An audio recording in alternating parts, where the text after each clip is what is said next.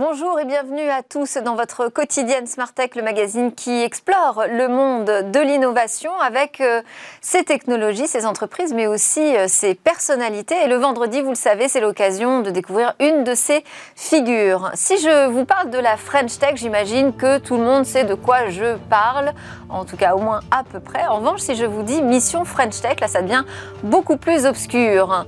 Une administration publique nichée au milieu d'un campus de start-up, ça, ça donne un peu plus le ton, mais c'est forcément un peu réducteur.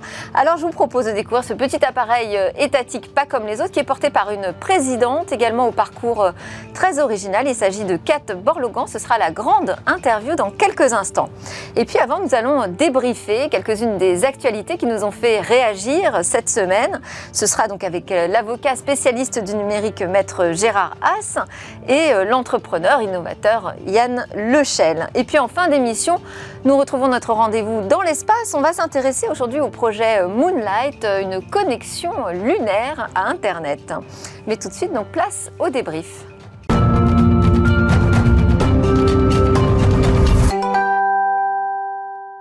Alors à la une cette semaine, il y a eu cette image.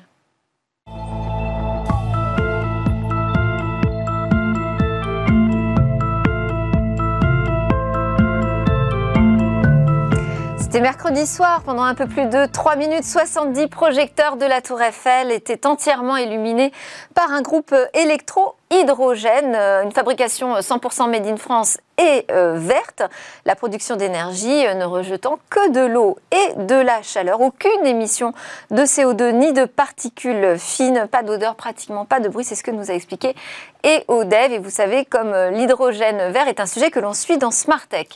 Bon, mais il y a eu aussi d'autres sujets sur lesquels on a eu envie de réagir. Aujourd'hui, cet appel à la mise en place d'un nouveau bouclier européen contre les transferts de données en dehors de nos frontières. Il y a eu aussi la naissance de Bleu, euh, toute récente, annoncée par Cap Gemini et Orange en partenariat avec Microsoft. Et puis la suite de l'enquête de cache investigation autour des données de santé collectées par euh, IQVIA ou encore, on va prendre des nouvelles d'Amazon et de Google. Mes commentateurs du je vous l'ai dit, c'est un avocat spécialiste du numérique, maître Gérard Haas, qui est aussi le cofondateur de l'association Les Juristes Notes, et puis Yann Lechel, directeur général de Scaleway. Bonjour à tous les deux. On va commencer ensemble, maître Haas. Alors, le Syntec numérique, Tech in France, l'Alliance française des industries du numérique, ils ont ensemble co-signé une lettre ouverte pour la mise en place d'un nouveau euh, Privacy Shield, donc un bouclier européen. Déjà, quelle est votre réaction? Est-ce qu'aujourd'hui, c'était euh, nécessaire d'appeler un nouveau Privacy Shield Alors c'est absolument nécessaire parce que euh, l'invalidation du premier Privacy Shield, euh, euh, rend en fait, si vous voulez, la solution extraordinaire pour les citoyens, puisque finalement on manifeste cette volonté de protection des données à caractère personnel, mais c'est incontrôlable pour les entreprises. Le transfert de données est indispensable. On est dans un monde de plus en plus digitalisé et dans un monde qui est de plus en plus, si vous voulez, aujourd'hui mondialisé. Donc comment on fait Il est forcément, il faut pouvoir échanger, notamment avec les États-Unis. Et là, il y a des problèmes aujourd'hui, euh, la sécurité euh, contre euh, le renseignement. Enfin, c'est un vrai, un, vrai enjeu et il n'y a pas de solution. oui, c'est ce que j'allais dire, parce que le problème, c'est que c'est pas le premier bouclier hein, qu'on essaye de mettre en place et à chaque fois, on s'aperçoit que finalement, c'est inefficace. Donc, est-ce qu'on en a besoin? Les Américains, les Américains ne veulent pas, veulent pas rentrer dans, dans, le jeu. Mais donc, est-ce qu'on peut faire quelque chose, ben, le Shell Alors, on est obligé de faire quelque chose parce qu'on est dans un flou et une double négation. Donc euh, les, entreprises ne peuvent pas travailler dans ces conditions. Euh, je pense que ça continue à avancer? Vous continuez à travailler avec. Euh, Alors nous, nous sommes fournisseurs, donc nous faisons partie des solutions. Oui, vous faites partie des solutions. Les grands acteurs, notamment les acteurs américains, ont des enjeux et ont aussi une législation qui les oblige à être sous le couvert du Cloud Act. Et donc l'articulation du Cloud Act et de l'Europe qui s'affirme nécessite ce bras de fer et une, résolution à terme. Mais ça veut dire que juridiquement, on n'a pas d'arme aujourd'hui pour Alors si, on, a une arme. La CNIL propose en fait un canevas, et, les, autorités de régulation européennes proposent un canevas avec des clauses euh, euh, contractuelles type euh, qui, permettent en fait de gérer la situation. Mais derrière ça, il faut mettre en place des systèmes de sécurité qui sont renforcés avec du chiffrement. Donc c'est très compliqué et beaucoup d'entreprises sont obligés de, faire des transferts. Donc il y a une responsabilité et est en train d'émerger aujourd'hui l'importateur de données et l'exportateur de données. Euh, il y a un véritable enjeu. Il était nécessaire à un moment donné que des associations se positionnent pour dire il faut avancer et, j'espère qu'une solution sera trouvée. Et en attendant, donc on est dans un flou, c'est ça? On continue d'avancer sans savoir. Parce que les euh, entreprises risquent beaucoup, car elles sont à cheval entre euh, les, les deux interdits. Et vous voyez, vous, une issue? Est-ce qu'il y a moyen de se protéger sur, c'est surtout le Cloud Act aujourd'hui qui pose problème le Cloud Act pose problème, mais aussi euh, la souveraineté numérique européenne pose problème. Et donc, il y, a, un gel sur, sur les transferts. Et à un moment donné, il faudra trouver une solution parce qu'on ne peut plus avancer. Euh, et, on ne peut pas non plus rentrer dans une voie de sanctions permanente. Donc, euh, il, y a il, y a de gros risques aujourd'hui. C'est un problème. Alors, Alors le Cloud Act, c'était sous Donald Trump aussi. Hein. Est-ce que ça peut changer avec le changement d'administration américaine? Quand l'hégémon a besoin d'informations, il légifère. Ouais. Donc euh, le Cloud Act peut exister sous toutes ses formes, et on en reparlera peut-être euh, plus tard, mais euh, le sujet qui concerne une exploitation d'un cloud sous licence a les mêmes problèmes, in fine. On en reparlera. Vous vouliez rajouter un mot sur ce sujet? Oui, je, dirais, je, dis, je dis que le, le cloud out, et puis ça a été une réponse au RGPD aussi qui a été, qui a été proposé par les États-Unis.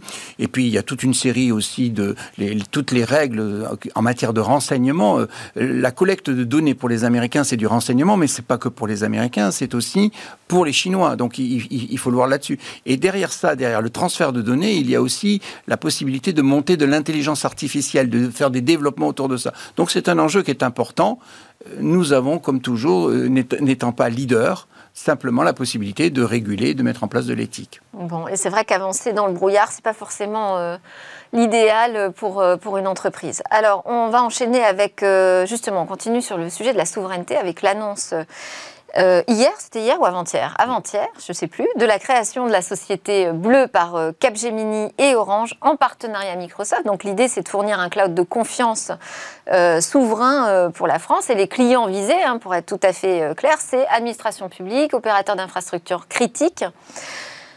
Bon, alors je sais que Yann Lechel, vous êtes euh, partie prenante dans cette affaire puisque vous êtes euh, vous-même un fournisseur de cloud avec euh, Scaleway, mais ça m'intéresse justement d'avoir votre réaction à l'annonce qui a été faite par Orange et Capgemini.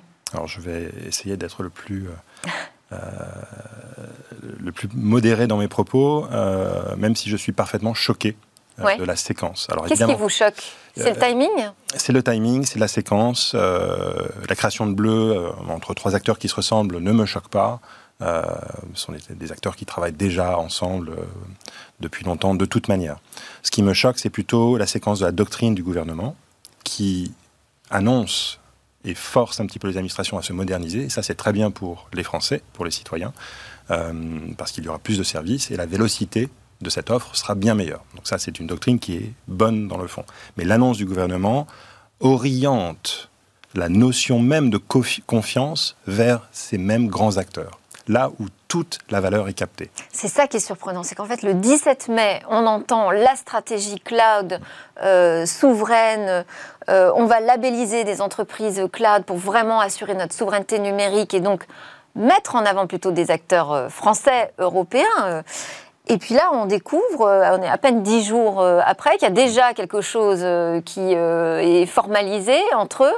Voilà. des acteurs français et américains. Alors, est-ce que c'est déjà formalisé? C'est ce que le, texte semble dire. Or, le Secnum Cloud s'obtient au bout d'un certain nombre de, de passages de vérité gérés par l'ANSI. donc j'aimerais savoir si l'ANSI a déjà octroyé en avance de phase alors que c'est très difficile à obtenir. Euh, Alors ça dit, j'ai vérifié parce que moi aussi ça m'intriguait. Et à la fin euh, du communiqué euh, d'Orange, il mm. est précisé que justement c'est une annonce de création, mais qu'ils ils sont en attente des certifications. Et ça prendra 18 mois. Donc on pose la question de savoir si cette solution miracle répond à tous les besoins, alors que la doctrine exige que les choses avancent dès aujourd'hui avec une échéance à 12 mois. Donc pourquoi ne pas mettre en avant les acteurs qui aujourd'hui sont souverains à 100% Est-ce qu'on se pose la question aux États-Unis de savoir si Microsoft est souverain aux États-Unis? Mhm. Non. Alors, l'intervention de Microsoft dans, cette affaire, elle, elle, interroge évidemment. Mais si on regarde de près, finalement, ils vont fournir la suite euh, Office 365. C'est à peu près incontournable hein, en termes de logiciels d'entreprise. C'est un des acteurs dominants, encore une fois, mais le plus en tout cas, dangereux. Pas choquant. Ça, c'est pas choquant, mais c'est la combinaison avec Azure, évidemment. C'est ça. Et Azure, c'est la captation de la valeur maximale côté cloud, et la question de la licence doit être entière. Moi, j'ai beaucoup de questions. Est-ce que cette licence va être auditée par l'ANSI Est-ce que l'ANSI aura accès au code source de Microsoft? Est-ce que Orange aura ce code source? Parce que Bruno Le Maire mentionne le transfert de technologie comme à l'époque du nucléaire. Ça veut donc dire, si on prend l'analogie à la lettre, que Microsoft donne les plans du cloud à Capgemini et à Orange pour un transfert effectif en local. Or, ce transfert technologique, il n'y a pas besoin de le faire puisque Scaleway est un acteur qui a déjà développé à coût de 200 personnes pendant 7 euh, ans. Alors, on nous dit que tout sera isolé, ce sera en France, les data centers sont français, euh, il y aura une étanchéité absolue euh, avec les États-Unis. Maître Haas, vous avez une réaction là-dessus? Alors, la, démarche pour un cloud, pour un cloud souverain, j'allais dire, elle est nécessaire. il y a un enjeu qui est colossal, c'est l'enjeu du 21e siècle. Mais derrière ça, il y a une question qui est posée, le fait de ces trois partenaires. Il y en a un qui n'est pas européen. Et donc la question telle que il faudrait la poser comme le posent les Allemands. Les Allemands ne parlent pas de souveraineté numérique, ils parlent d'indépendance stratégique, ils parlent d'indépendance numérique. Et là, en fait, il y a là quand aussi, il y a le mot indépendant qui est prononcé. Hein. Et voilà, mais oui, mais sauf que euh, est-ce que euh, en faisant un partenariat avec Microsoft, on, est indépendant numériquement? Et c'est ça, en fait, si vous voulez, la, question qu'il faut se poser, alors qu'il existe quand même des, des partenaires européens euh, qui sont dignes de confiance et qui et, là aussi on a, euh, si vous voulez, bloqué le, système puisqu'il euh, il y a un label le label de, de cloud de confiance. Donc, si vous voulez, c'est une promesse qui, qui est faite. Est-ce qu'elle est réelle? Et donc, ça, c'est un vrai débat. Mais c'est toujours avec la même question. Hein. Est-ce que la souveraineté, c'est du protectionnisme ou est-ce que c'est justement embrasser les meilleurs technos pour nous-mêmes, essayer de les contrôler, les valider Mais les meilleurs comment? En matière d'impôts ou ah, en matière d'écologie, euh, il y a meilleur et meilleur. Hein. Bonne question, euh, Yann Lechel. Alors, on enchaîne avec Oh, on reste un peu dans le même sujet, hein, parce que IQVIA euh, a euh, été mise en lumière à l'occasion de l'enquête de Cache Investigation. Donc, c'est un, collecteur, on va dire, de données euh, de santé qui travaille avec les pharmacies. À la suite de, ce reportage, la CNIL s'est à nouveau repenchée sur le cas d'IQVIA. Je voulais avoir votre sentiment, Maître Haas. Est-ce que vous, dans ce contexte où on est justement en train de célébrer les trois ans du RGPD, est-ce que vous avez été surpris, choqué par les pratiques qui ont été mises en lumière euh, lors de cette euh, investigation Alors, euh, d'abord, je n'ai pas été choqué. Ça a été mis en lumière sur quelque chose qui existait et qui avait reçu une autorisation. Ce qui a été intéressant dans ce reportage et qui, qui vraiment, c'était euh, le problème de l'anonymisation.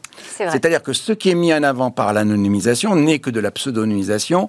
Et ensuite, on dit euh, ce que dit la société euh, c'est-à-dire il n'y a que deux données qui sont mises en place, mais il est démontré qu'on peut parfaitement, même avec deux données, euh, arriver à retrouver et re-identifier une personne. Donc ça, c'est un, premier point. Le deuxième point, c'était la question du consentement, c'est-à-dire que euh, euh, et notamment de l'information, puisque les patients ne sont pas au courant de ce qui se passe et que finalement, là, dans ce reportage, on a pu voir le président de, la fédération des, pharmaciens qui, disait, bah, c'est un peu gênant. Mais non, c'est beaucoup plus grave que ça. C'est-à-dire qu'on ne met pas en application dans les officines, si vous voulez, les, les, les consignes du RGPD qu'il faut respecter et qui préviennent que les données sont collectées et que l'on a un droit d'opposition, puisque finalement, derrière ça, au-delà du consentement, puisque c'était à des fins de recherche, c'est que comment on peut manifester son, opposition. Alors, ce qui est très bien, c'est qu'il y a eu de suite une réaction,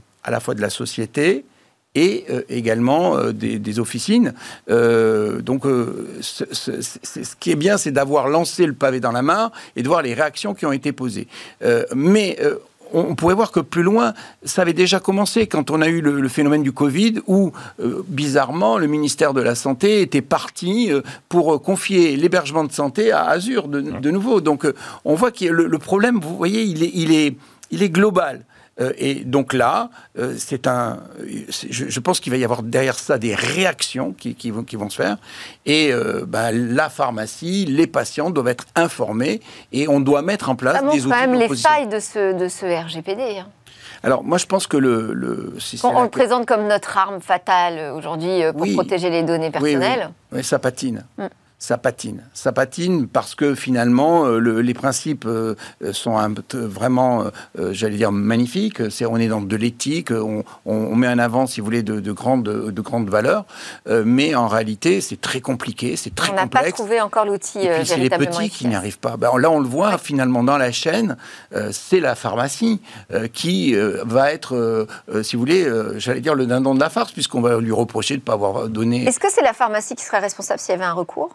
Bah, C'est-à-dire, auprès de qui euh, vous pouvez faire votre demande d'opposition? C'est à la pharmacie.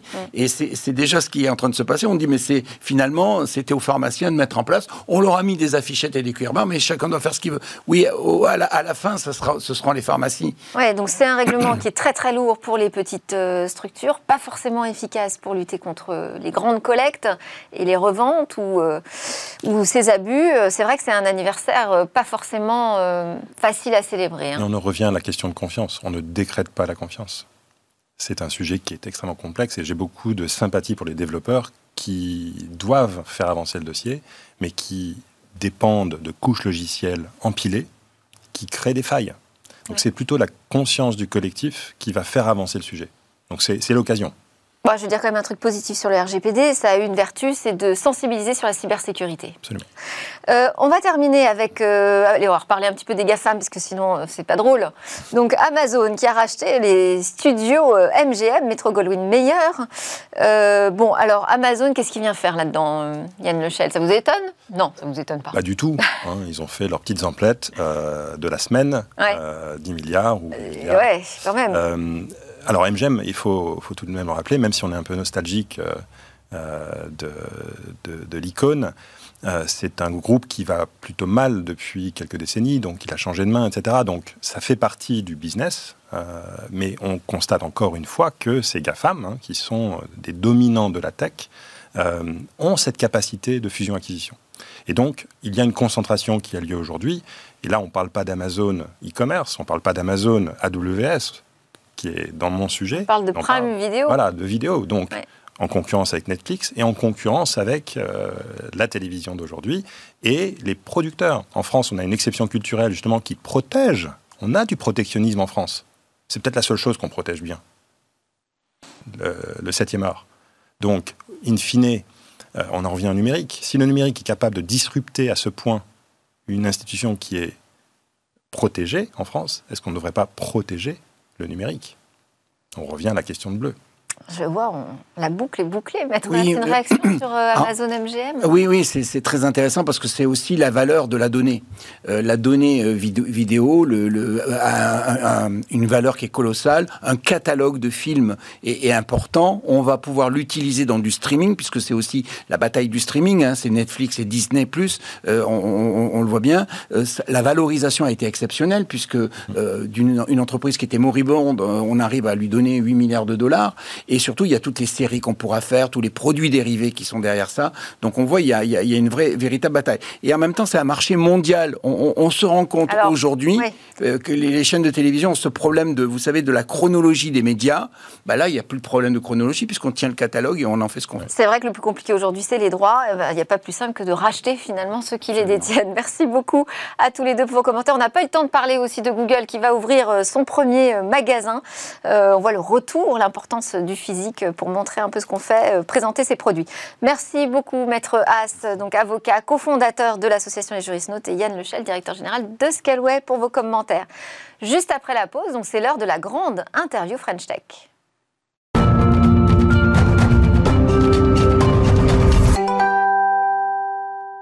C'est l'heure donc de la grande interview French Tech avec Kat Borlogan, mon invitée spéciale de ce vendredi. Bonjour Kat, merci Bonjour. beaucoup d'être avec nous aujourd'hui. Donc euh, je rappelle que vous êtes la présidente de la mission French Tech. Alors J'essayais d'expliquer en introduction un appareil de l'État, une administration qui dépend du ministère de l'économie et des finances, installé donc dans le méga campus de start-up en France qui s'appelle Station F. Déjà, c'est pas banal. Mm-hmm. J'aimerais bien que vous nous décriviez, vous, cette mission French Tech, parce qu'on a parfois du mal à bien l'identifier. oui, bien sûr, je comprends. Bah, tout le monde connaît le coq rouge, mais ils ne savent pas trop ce qui se passe dans les coulisses. Oui, je disais, comme je disais tout à l'heure, c'est un peu l'uniforme, mais euh, du coup, euh, c'est très simple. La French Tech, c'est le mouvement des startups français soutenu par l'État. Euh, on a un objectif qui est plutôt simple, puisque c'est le président lui-même en fait qui l'a posé. C'est 25 licornes d'ici 2025. Donc, des... Alors ça, c'est l'objectif qu'on vous a fixé au départ quand vous avez été nommé en 2018 par Mounir Majoubi Absolument. D'accord. Voilà. Donc vous deviez en trois ans arriver à 25 licornes? Non, non, non, c'était pour 2025. Ah bon, Par contre, il fallait bien enclencher. Super ambitieux. Hein. bah, surtout parce qu'en 2017, euh, juste pour que vous voyez, en 2017, il n'y en avait que trois. Hein. Oui. Donc euh, aujourd'hui, il en a quand vous êtes arrivé, vous, il y avait trois licornes. Oui. Aujourd'hui, on en est à combien? On en a 14. Avec en plus euh, une, une, levée particulièrement impressionnante qui était annoncée bah, juste cette semaine par euh, une de nos startups hein, qui s'appelle Content Square, qui a levé cette fois-ci 500 euh, euh, millions quand même, avec une valuation de 2,8 milliards. Donc c'est le plus grand levé. Et qu'on va recevoir d'ailleurs dans Smart Tech ah, lundi matin. Bon. Pour en parler. Mais c'est quand même important pour moi de dire, parce que j'avais commencé par, par, dire que bah, l'objectif c'est le 25 licornes, mais pas à n'importe quel prix. surtout pas à prix de la diversité, de l'inclusion, de la cohésion territoriale et de l'environnement. Et en réalité, c'est ça le challenge c'est de faire en sorte qu'on puisse vraiment mettre en marche l'écosystème tech français euh, sans vouloir non plus dire qu'on euh, a envie de devenir la Silicon Valley de l'Europe. Est-ce que justement la réussite euh, de notre French Tech, ça passe par le nombre de licornes? Oh, je pense que c'est c'est qu'une étape. Hein. On n'est pas non plus. Enfin, je pense que c'est. On aime bien les chiffres comme ça parce que ça donne un objectif qui est assez. Donc c'est une valorisation qui dépasse le milliard. Oui, oui, oui, oui. c'est ce que c'est, c'est ce que c'est une licorne. Mais en fait, ce qu'on veut, c'est pas que des licornes. Enfin, euh, on est gâtés. C'est ça, c'est ma question. Je peux me permettre ce genre d'expression. Non, non, mais on veut pas que des licornes. C'est quel est le, le, véritable objectif? Le. Enfin, aujourd'hui, si vous regardez le paysage euh, numérique, vous voyez surtout des géants américains et chinois. Ouais. Et c'est vrai que euh, pendant très longtemps, on a une approche plutôt défensive qui est incarnée en fait par euh, euh, tout le volet réglementaire, tout le travail qu'on fait sur l'antitrust, sur tout ce qui est protection des données, ce genre de choses-là. mais la French Tech, en fait, incarne l'équipe offensive. nous, notre objectif, c'est de s'assurer que dans l'avenir, préférablement l'avenir très proche, les géants soient aussi français. Et, c'est pour ça que c'est important. C'est pas juste une question de euh, on, veut avoir 25 licornes euh, comme de peluches comme ça dans un coin. Euh, ça veut dire deux choses. Ça veut dire que si on arrive à avoir ces licornes-là, au-delà, hein, au-delà, ça veut dire que le futurs emplois qui comptent vraiment restent. Ils sont créés en France. Et par emploi, je ne parle pas juste. enfin, je parle de, l'opportunité que nos enfants pourraient avoir, pas juste à utiliser le tech, mais à le façonner. Et c'est mhm. ça le genre d'emploi, en fait, dont on parle. Et puis, il y a le deuxième, qui est quand même la souveraineté. Euh, comme je disais, il faut que la France euh, ait son mot, mot, à dire autour de la table. Alors, euh, on a vu que ça s'accélérait, hein, effectivement, le nombre de licornes. Là, c'est un rythme presque effréné qu'on attend en ce moment. comment vous l'expliquez? Bah, Je pense qu'il y a plusieurs choses. La première, c'est que le, la French Tech est très jeune. On a tendance à, comparer très facilement en fait l'écosystème tech français à, à, la Silicon Valley, à Londres et tout, mais en fait la réalité c'est que le, label, le nom French Tech, ça date de quand? 2013. 2013, oui, 2013 c'était euh, annoncé par euh, Fleur Pellerin à l'époque. Euh, donc déjà c'était assez jeune, donc ça veut dire que là on commence à rentrer vraiment dans, dans la phase hyper croissance. le deuxième, je crois, c'est c'est aussi le, le, talent les licornes français, on en avait beaucoup avant. C'est juste qu'ils n'étaient pas en France. Euh, pendant très longtemps, il y a eu une exode d'entrepreneurs de, très talentueux. Donc, si vous regardez, euh, j'avais vu tout à l'heure que vous parlez par exemple de Snowflake. Euh, mais il y a aussi des entreprises comme Datadog, comme Eventbrite, qui ont des fondateurs plutôt français. Mais aujourd'hui, quelque chose qui est, qui est très chouette, c'est que ces entrepreneurs talentueux choisissent la France. Et puis, bien sûr, je crois que pendant très longtemps, on a aussi traité un peu l'État comme, euh, je sais pas, comme une sorte de bande de bureaucrates et qui ne comprennent rien à la technologie. Alors qu'aujourd'hui, je pense qu'on commence à comprendre que voilà, nous, on est un véritable partenaire de croissance pour ces entreprises-là. Parce que justement, alors votre équipe, vous êtes des fonctionnaires? Oh oui, il y en a quelques-uns, il y a quand même pas mal de diversité. il y a quelques fonctionnaires, fonctionnaires contractuels. Fonctionnaires nouvelle génération installés euh, Station F. Euh, et pas que, hein. il y a quand même une partie de qui, euh, qui est à Bercy. Donc c'est assez, je dirais, multiculturel dans un certain sens. Quand on a par exemple des gens de son équipe qui sont des anciens de Google et des énarques, qui ont des styles de travail différents, des approches différentes, mais je pense qu'il faut vraiment un peu de tout pour pouvoir. C'est combien de personnes la mission French Tech? Donc formellement, on est beaucoup plus petit que les gens pensent. Formellement, on est 14. Quand je dis formellement, je veux dire c'est l'administration qui s'appelle la mission French Tech. Après, euh, il y a également toutes les capitales. Donc, euh, c'est euh, c'est la French Tech en région qui ont entre 2 et 9 employés, alors qu'il y en a 13 en France. Et puis, il y a les 55 correspondants French Tech il y en a de plus en plus tous les jours, c'est peut-être plus tout à fait 55. En région? Non, non, pour le coup, ils viennent plutôt des ministères, des agences gouvernementales. Donc, par exemple, on a un correspondant French Tech de l'URSSAF qui, qui travaille avec nous, par exemple, la Station F, de la Banque de France, de l'INPI, mais également le ministère de l'Éducation, de l'Intérieur. Et leur rôle? Et leur rôle, c'est ah c'est le même en fait. On a tous les mêmes objectifs, mais les tactiques sont pas sont pas pareilles parce que par exemple, pour arriver à justement ces 25 licornes, euh, bah, il faut plusieurs choses. Par exemple, euh, il faut euh, il faut le force de frappe. Du, du, réseau diplomatique et du réseau des services économiques à l'étranger. Donc c'est pour ça que c'est normal qu'on a le ministère euh, ministère des Affaires étrangères avec nous. Et le sujet de formation, elle est absolument crucial, notamment la formation continue et l'intégration, par exemple, des chômeurs au sein de la French Tech. Et pour ça, on travaille euh, très étroitement avec le ministère du Travail. Il y a le sujet des startups euh, qui sortent de la recherche. Et du coup, naturellement, on travaille avec le ministère de la Recherche. Donc c'est vraiment, c'est, franchement, c'est, c'est, un bel travail d'équipe. Ça a beaucoup changé, la mission French Tech, depuis 2013 Oui, oui, oui. Qu'est-ce qui a changé?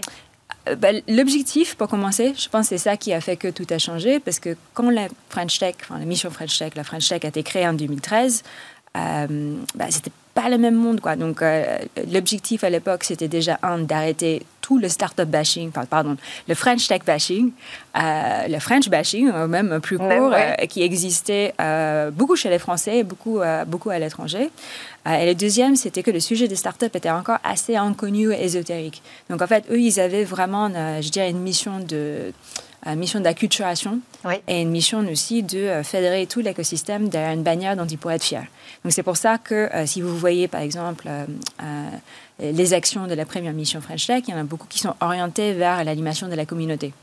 Euh, alors que nous, quand on est arrivé euh, en 2018, voilà, le monde a, changé. Et là, on m'avait dit, bah, c'est très bien la French Tech, mais maintenant, il faut que vous montrez que vous servez à quelque chose. Euh, il faut que maintenant, en fait, on arrête de, parler juste de ces startups dans des avec des hoodies à Station F en train de jouer baby foot. C'est pas ça, les startups. Il faut qu'ils qu participent réellement, en fait, à, l'économie française. Et du coup, le sujet de passage à l'échelle devienne absolument important. Donc, en fait, vu que cet, objectif a changé, tout a changé avec. Donc, euh, naturellement, euh, par exemple, les correspondants dont je vous parle, ça fait qu'un an et demi qu'ils font partie de l'équipe. Euh, et c'est normal parce que maintenant, il y a, je dirais, il y a, le volet, je dirais, étatique de l'émission. les capitales aussi. En fait, pendant très longtemps, ils, ils travaillaient surtout par rapport à l'animation de leur communauté locale. Et aujourd'hui, ils déploient des programmes euh, de la French Tech, que ce soit euh, pour la diversité socio-économique ou, par exemple, pour, euh, pour approcher des services publics et des entrepreneurs. Donc, en fait, aujourd'hui, je pense que on c'est comme si on a nous-mêmes, en fait, fait notre, fait notre levée euh, et euh, on, avance en fait de manière euh, beaucoup, plus, beaucoup plus rapide. Alors, question quand même sur cette French Tech. derrière ces startups françaises, les investisseurs, ils sont encore beaucoup étrangers quand même, beaucoup américains. Oh, enfin, c'est intéressant que vous dites ça parce que, vous savez, le taux de dépendance de la France vis-à-vis de l'investissement étranger, il est autour de 20%. D'accord. Alors que, pour vous donner une idée de ce que ça représente, en Allemagne, c'est 70%. Donc euh, voilà. Donc après, est-ce que c'est Vous avez plutôt l'impression de, de, de l'inverse, c'est-à-dire on n'est pas suffisamment attractif alors? Non, enfin on l'est euh, de plus en plus. D'ailleurs, il, euh, il, y a énormément de concurrence en ce moment chez, chez les investisseurs, et tant mieux. Non, pas du tout.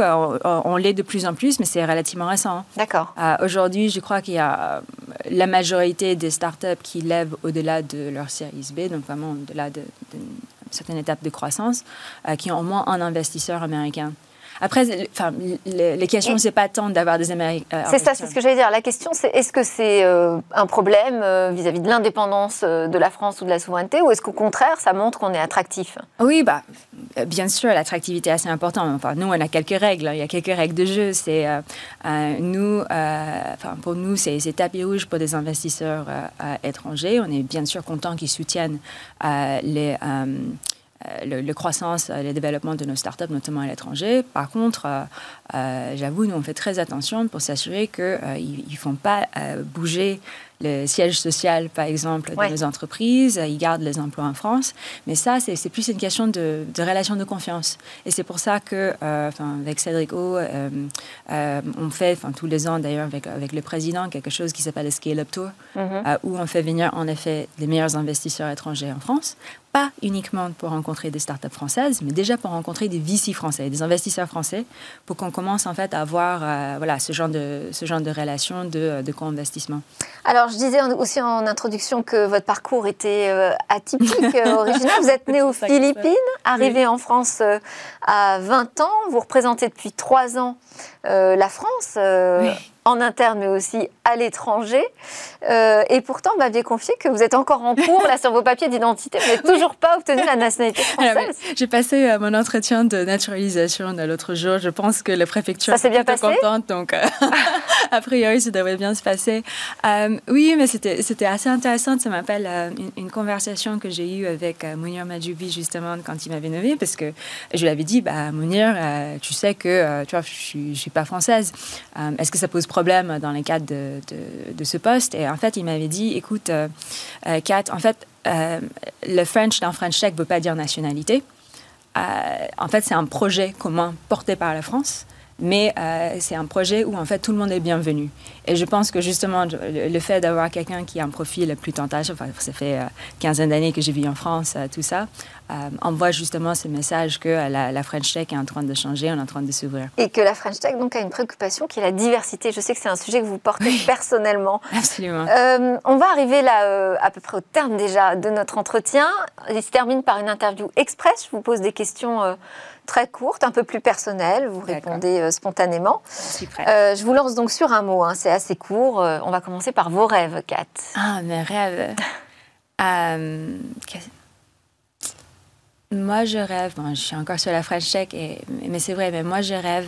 Euh, on, parle du modèle français où on arrive à avoir euh, l'hypercroissance et l'hyperconscience. Euh, c'est quelque chose qu'on pousse aujourd'hui. Moi, moi, mon rêve, c'est que ça devienne la norme c'est que ça, on arrête en fait de faire en sorte que le sujet d'impact soit un petit sujet RSE qu'on aime bien, euh, euh, dont on aime bien en parler dans un coin comme ça, mais que devient vraiment la norme de la French Tech. Désormais, il est impossible d'envisager de, devenir un champion tech sans, euh, sans se préoccuper de la diversité, de l'inclusion, de l'environnement.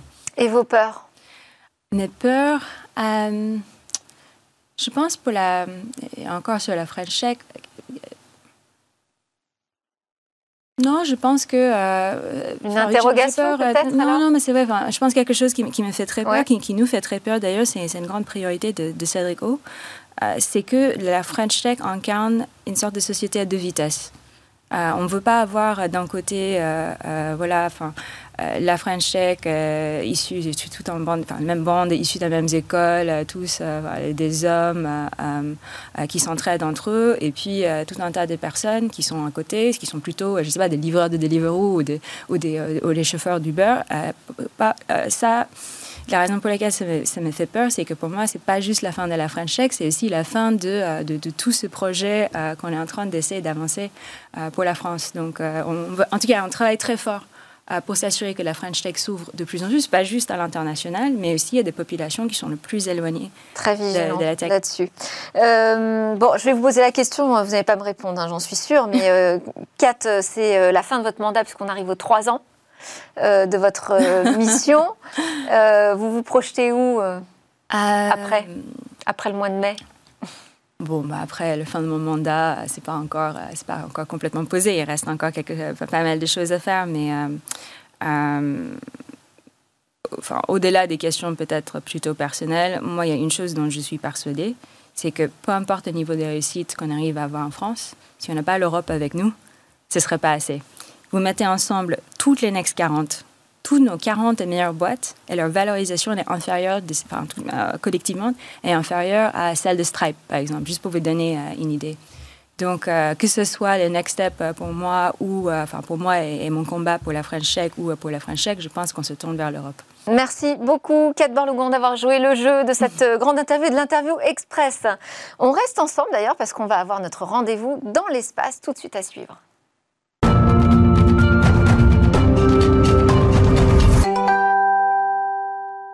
Kate Borlogan, la présidente de la mission French Tech, euh, est restée avec nous pour le rendez-vous euh, sur l'espace. Bonjour Cécilia. Bonjour Delphine. Aujourd'hui, donc, nous partons euh, vers la Lune à la découverte d'un programme qui est tout juste dévoilé par l'Agence spatiale européenne. Oui, aujourd'hui, Delphine, on fait des visios depuis la Terre et peut-être que demain, on les fera en direct de la Lune. Pour ça, il faudra des services de télécommunication et c'est justement ce que va lancer l'Agence spatiale européenne. Elle lance le programme Moonlight, une constellation d'au moins trois satellites en orbite autour de la Lune. Elle proposera des services de communication et de navigation pour lancer euh, le projet. Deux consortiums industriels sont en concurrence, l'un mené par l'anglais Surrey euh, Satellite Technology, SSTL, et l'autre par l'italien Telespazio. Charge à eux de concevoir des systèmes de communication et de navigation euh, commerciaux pour accompagner bien le retour sur la Lune prévu dans les prochaines années. On peut citer le programme Artemis qui doit renvoyer les hommes sur la Lune et les femmes à partir euh, de 2024. Et puis, il y a aussi la Lunar Gateway, cette station spatiale en orbite autour de la Lune en préparation. Alors, une constellation de satellites euh, comme Moonlight, ça va pas servir euh, réellement seulement qu'à faire des Skype et des visios. ça permettra de délester les missions individuelles, comme l'envoi d'un rover sur la Lune, d'un système de communication, un gain de temps, de place et d'argent qui pourra peut-être accélérer la conquête euh, de la Lune. Et pour en parler, Cécilia, vous nous avez réservé une surprise. Hein. On a la chance d'être connecté avec la personne qui a porté euh, euh, ce projet Moonlight. Elle s'appelle Elodie Vio. Oui, tout à fait. Euh, c'est euh, une ingénieure de formation à la tête de la branche télécom de l'Agence spatiale européenne depuis septembre. Euh, et il faut encore le préciser, la seule femme à siéger aujourd'hui au COMEX de l'ESA. Elle pilote aujourd'hui, vous l'avez dit, l'opération Connexion de la Lune à la Terre et elle est avec nous. Et aujourd'hui, donc, nous sommes quatre femmes pour en parler. Bonjour Elodie Vio. Bonjour, bonjour à vous. Merci de m'accueillir. Bonjour Elodie. Alors, combien de temps euh, va durer cette première phase euh, des, consortiums euh, et quelles vont être les prochaines étapes? Alors, c'est un peu plus d'un an, donc 17 mois pour être exact, que ces consortiums vont travailler sur ces activités de définition. Vraiment mettre le système en place, le confirmer. Vous avez dit, on envisage un système de trois satellites pour pouvoir euh, fournir des services de télécommunication et de navigation. Donc, ils vont travailler euh, aussi avec les équipes de l'Agence spatiale européenne. Euh, à la fois, donc là, on a mis trois directorats ensemble, le directorat des télécommunications, de la navigation et aussi de l'exploration.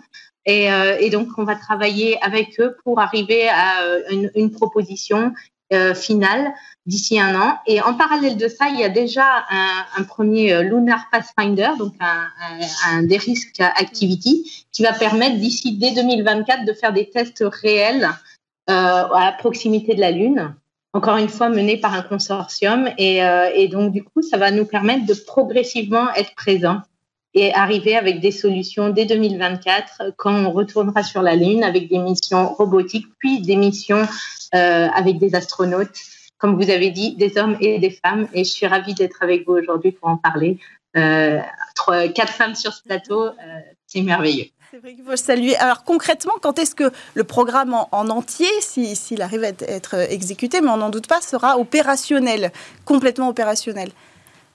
Alors, complètement opérationnel. Donc, euh, on aura déjà une première communication, je dirais 2024 euh, pour euh, ce Lunar Pathfinder, et complètement opérationnel pour Moonlight.